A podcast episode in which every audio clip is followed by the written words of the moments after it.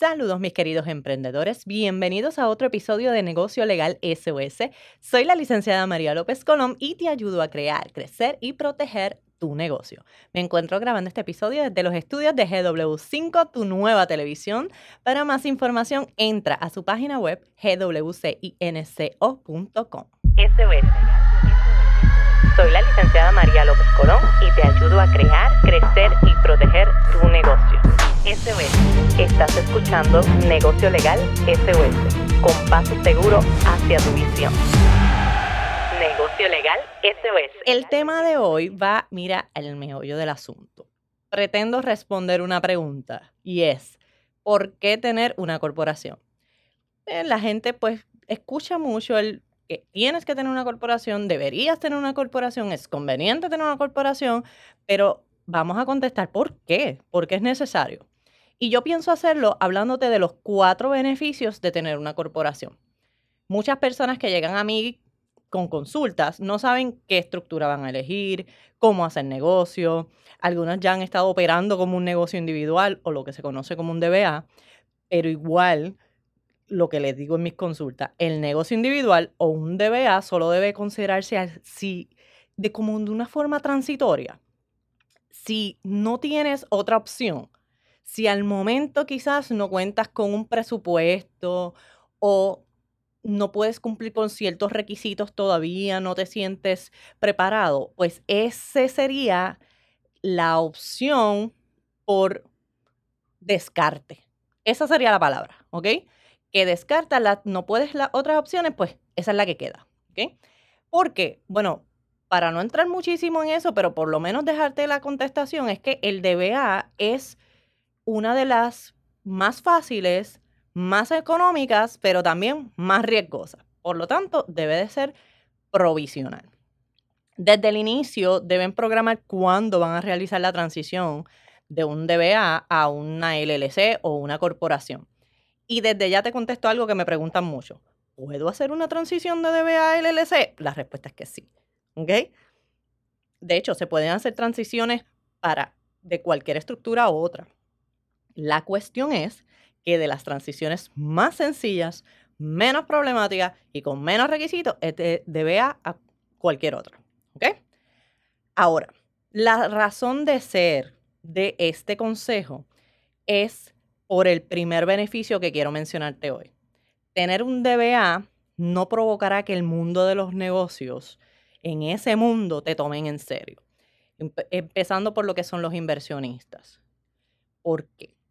En el mundo corporativo no ven con buenos ojos a los negocios individuales, prefieren las corporaciones, las LLC o cualquier otra estructura que les demuestre credibilidad. Y en los negocios la credibilidad es esencial. La razón por la que un DBA no demuestra tanta credibilidad es los riesgos que trae con ella el que no se crea una persona, porque el negocio individual o DBA está atado a la persona, a ti, a ti como persona. Eres tú mismo haciendo negocios.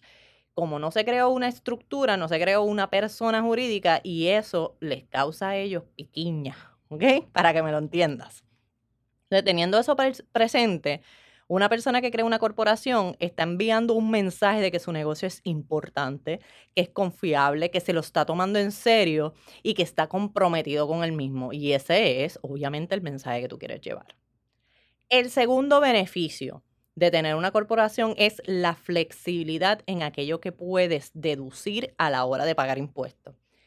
No obstante, soy consciente de que muchos empresarios o emprendedores desconocen los beneficios de este mundo de contribuciones que a nadie le gusta porque nadie quiere pagar contribuciones. No obstante, sabrás tú y habrás escuchado que los ricos, los millonarios, son los menos que pagan, ¿verdad que sí? Y eso le duele a muchos en el alma. Lo que pasa es que ellos pagan por gente que les encuentra, que les dice cuáles son esas formas legales de ellos aprovecharse de beneficios, de incentivos, de deducciones, etcétera, etcétera. Así que al final ellos terminan pagando menos. Pues, ¿qué quiere decir? Que te tienes que educar en ciertos temas, No quiero decir que te conviertes en un contable, ni un CPA, ni un administrador financiero, pero educarse en esos temas no implica que tengas un título universitario, ¿ok? Empieza a leer libros y eso vas a escucharlo mucho, mucho, mucho de mí y de muchos mentores que van a estar hablándote de esto. Y mira, te lo decimos porque la verdad es que cambia mucho tu mentalidad, ¿ok? Así que una vez que te eduques en este tema, vas a poder aprovechar un poquito más cuáles son los beneficios y saber qué cosas sí puedes deducir y empezar a aplicarlas para el momento en que tú tengas que llenar tus planillas, ¿ok? Y ahí entonces sabes que si hay cosas que tú no sabes, vas a ir donde tu contable y le vas a pedir que te oriente y te dé esa información. Ok.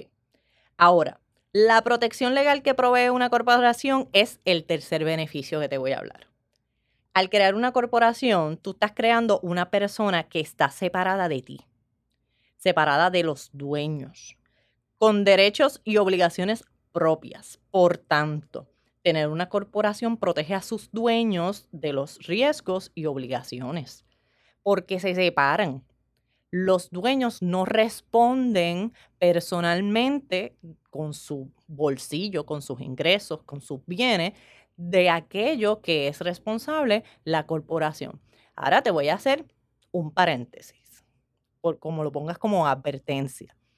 Siempre y cuando tú cumplas con que esa corporación, esa LLC, esa empresa esté funcionando de forma separada. Porque si tú creas una corporación, pero la manejas como si fuera tu bolsillo personal, pues entonces la protección la estás quitando del medio, ¿ok? Así que ahí te cierro paréntesis, que ese temita lo vamos a estar hablando después en otro episodio, lo retomamos, ¿ok?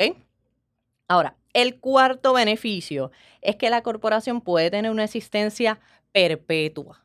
Y eso es bueno. ¿Por qué? Porque la gente se muere, nos morimos, pero las corporaciones no tienen que morir. Las corporaciones pueden mantener su existencia, puedes dejar un legado con ellas, se puede determinar qué va a pasar luego de que fallecen los dueños o los accionistas o los miembros, el caso, en el caso que sea, dependiendo de las estructuras que tengas sí que es una cuestión de que se puede pasar de mano en mano y ese legado que tú comenzaste continuar. Y yo estoy segura que has escuchado el legado que muchos han dejado en el camino, no solamente empresarial, no solamente de los negocios, también, eh, por ejemplo, de la televisión y en otros lugares. Así que eso es el legado, eso que puede mantenerse.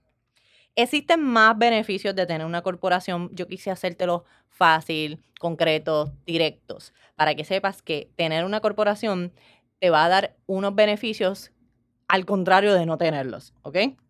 Te traje cuatro, quiero que impacten tu vida, que impacten tu negocio, que te hagas preguntarte cosas, porque la clave del éxito va a empezar por algo que te mencioné ahorita, educarte. No hablo de ir a la escuela, ya lo sabes. Hablo de aprender, de no detener el aprendizaje, de que siempre aprendas algo nuevo, una destreza nueva, una habilidad nueva, un hábito nuevo, ya sea de forma personal o profesional, porque va a tener un impacto en tu negocio siempre. Te aseguro que hay mucho por descubrir. No te enfoques únicamente en los gastos que tiene un negocio o una corporación. Tenlos en cuenta tu presupuesto, claro. No los ignores, pero no te encierres en solamente en eso. Analiza los beneficios que tiene y sácale al máximo estos, ¿ok? Hemos llegado al final de este episodio. Como siempre, gracias por estos minutitos que tú me regalas. Recuerda que esta información tiene el propósito de orientarte y ayudarte. Con esta información no pretendo sustituir una consulta legal ni establecer una relación abogado-cliente. Para ello, soy requerirá la firma de un contrato. Si necesitas una consulta, ¿a quién vas a llamar? A Derecho SBS. Mediante las redes sociales nos puedes contactar o al 787-771-8000. Gracias otra vez y será hasta el próximo episodio. Bye bye. Negocio Legal SOS. Llama para consulta al 787-771-8000.